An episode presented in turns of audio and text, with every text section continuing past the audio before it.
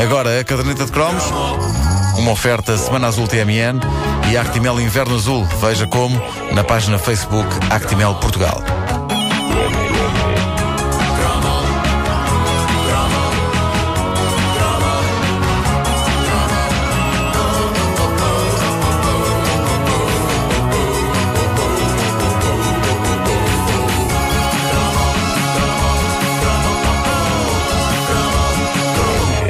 Os anos 80 foram os anos de glória do pequeno eletrodoméstico. É o meu, é o meu! É, é o do Vasco, é o do Vasco. Vasco, ai, pensei Eu- que ias dizer mil, porque havia mil, uma marca de eletrodomésticos. era, era, estou a dizer mesmo, estou já a avançar, estou já a adiantar-me a vossa piada. É, pá, é É, bom. Porque é o meu, sim. O, o Vasco é como, é como um- uma Barbie, tem os seus pequenos acessórios. Oh, que fofinho. Repara, em cima da, da tua piada que já foi para te defenderes, eu fiz uma ainda a pumba. Eu já estava no chão e tu pontapeaste. É verdade, é verdade. Há Seu sempre mal. mais alguma coisa que se pode fazer. Isto é tão injusto. Ele não é assim tão pequeno, caramba.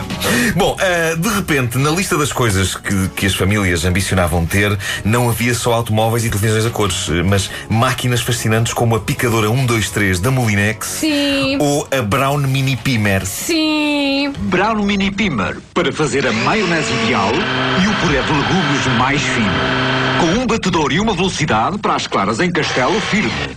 Um acessório picador para picar carne, alho, salsa, queijo e cebola. E limpa-se tão facilmente. Brown Mini Pimer, o sistema mais completo da Brown. Eu nunca soube o que é que queria dizer Brown Mini Pimer, mas só o nome dava vontade de ter, não é? Eu preciso ter sim. uma Brown Mini Pimer. O que é Pimer? O que, é que, que, palavra é essa? É Não do verbo to pim. To pim. Are you pimming? Ai, Pim, o Pim. Uh, where's mama? She's in the kitchen, pimming. Bom, um, estas maquinetas tomaram conta das cozinhas das nossas casas e de repente picar carne parecia a coisa mais espetacular do mundo. E, e, na verdade era. Eu lembro-me de uma gigantesca picadora old school que havia em casa de uma das minhas avós e eh, era qualquer coisa de extraordinário porque a carne, isto é ainda antes, antes das, das maquinetas, antes do 1, 2, 3. A, a a carne metia-se na máquina por cima, numa espécie de um funil, assim em, em pedaços, e depois saía lentamente sob a forma de verdadeiras cordas de carne picada. E era uma operação que levava ao seu tempo, e por isso, quando se dá a revolução das pequenas máquinas, o país recebe-a de braços abertos. Eu lembro-me que, mesmo as mulheres que andavam fartas de ser exploradas pelos maridos, fartas de passar a vida na cozinha, olhavam para estes aparelhos com renovado interesse. E as campanhas apostavam nisso. Eh, eu lembro-me das lojas fazerem promoções de Dia da Mãe, todas à volta de picadoras. Como que a dizer, neste dia de celebração e festa, vamos lá tirar a mamã para a cozinha, que é o lugar dela. Homens, não se oferecem eletrodomésticos às mulheres. Não, é não. isso mesmo, é mandá-las para a cozinha. Eu- sabes não, não fazer. Sabes que eu lembro-me de debater com o meu pai a possibilidade de oferecermos à minha mãe, como grande prenda de Natal, uma picadora 1, 2, 3 da Molinex. Porque, afinal de contas, o jingle musical, se vocês lembram, dizia Amor Molinex. Não é? E eu achava que a palavra amor não se usava ao Deus dará. Era assim, Eh, não faço Mesmo na publicidade. Mas que o, teu, o teu falsete inebriou-me. Amor, amor, Rex. Bom, ah, a verdade é que eu, eu não tenho a certeza se não oferecemos mesmo uma picadora 1, 2, 3 à minha mãe. Não me lembro. Sei que me lembro de haver lá em casa esse objeto de lendas, essa verdadeira pré-bimbi, que era a picadora 1, 2, 3. E, e eu fazia questão de ir à cozinha ver a minha mãe proceder às famosas três pressões na maquineta para tudo ficar estraçalhado lá dentro. E eu ficava sempre inquieto quando a minha mãe decidia fazer mais do que três pressões naquilo. Para mim, o que a televisão dizia era lei. E quando a minha mãe se punha a inventar e achava que com três voltas das lâminas Ainda aquilo ainda não estava bom e se punha a carregar mais duas, três, quatro vezes, eu pensava. Ai, não! Está-se aqui a quebrar uma lei. Não quero uma pata. Está-se a quebrar uma lei muito importante. O senhor disse que são três! à, à conta disto, ainda vamos acabar todos envenenados pela carne do esparguete à bolonhesa. E depois vinha a polícia e dizia: O que é que matou esta gente? E depois alguém dizia: Ah, claramente também carregou cinco vezes na picadora 1, 2, 3. Que inconsciência, que inconsciência. Bom, ah, Insanidade temporária. Sim, insanidade temporária. Foi temporário, senhores mesmo. o que é certo é que nunca se picou tanto como nos anos 80. Esta frase é bonita. Ah, nunca tanta carne foi triturada como nessa década. E não apenas carne, cebolas, cenouras, alhos, chocolate, fruta. Tudo servia para testar as lâminas bombásticas destes pequenos génios da cozinha. Até papel. A minha mãe nunca soube disto, mas uma vez com amigos da escola eu testei variadíssimos materiais na maquineta lá de casa. Papel, esferovite. E consegui parar a tempo a farra, mesmo quando um colega meu se preparava para triturar um estrunfo de PVC podia ter sido catastrófico e trágico, e não apenas para a sociedade estrunfo. Eu creio que a picadora da minha mãe não mais iria triturar como até aí, depois de cortar um estrunfo de PVC aos pedaços. Ia ser muito difícil de disfarçar, até porque de certeza que os hambúrgueres iriam trazer pedacinhos azuis por muitos e bons meses. Aquilo, o estrunfo é uma coisa que se entranha. É.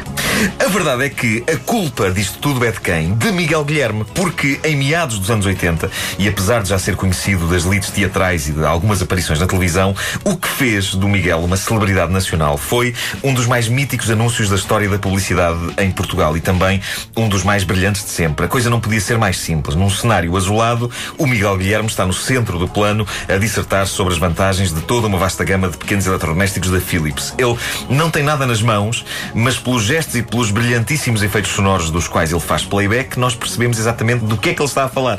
Ora, cá está o clássico. É um prazer falar dos pequenos domésticos da Philips. Por exemplo, esta é de uma eficiência e esta preciosidade. Duas velocidades. E só de pensar na. O café tem um sabor. Ah, e a resistência do. E sumos? Você gosta de sumos? Então você pega numa máquina Philips, você deita lá para Quem tem Philips tem tudo. E aquilo começa a fazer. Eu gosto de pensar que na altura o objeto ainda não tinha sido inventado. Sim. E disseram ao Miguel Guilherme: faz qualquer coisa. Ele, Exato, tudo bem. Exato. E eles depois, a partir daí, pensaram: este homem é um visionário. Ah, mas fez história, fez história. Devo dizer-vos que na altura eu acreditava que os sons era o próprio Miguel que os fazia com a boca. Eu dizia: que grande ator, que grande ator. Ele consegue fazer.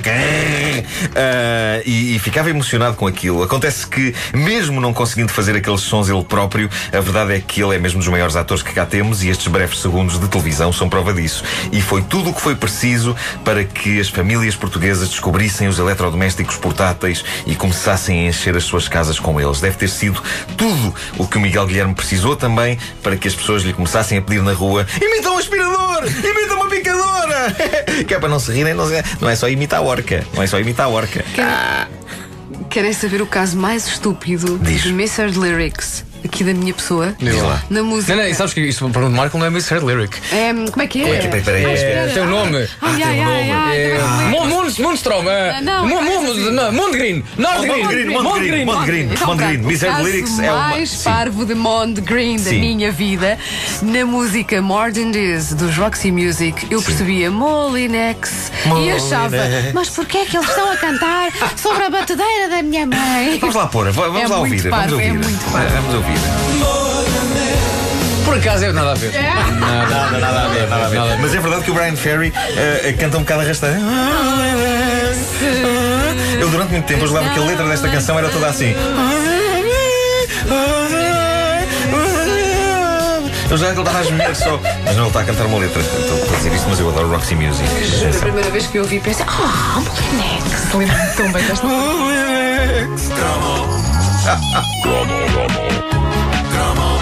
Se Brian Ferry tivesse um barco, era um ferry boat.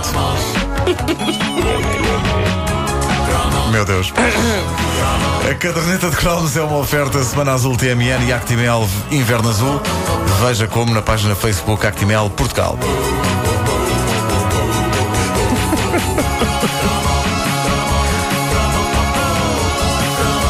Em casa dele de vez em quando era complicado. Estava a ferry fogo. Ele tinha o ferry boat estacionado junto ao Jocati.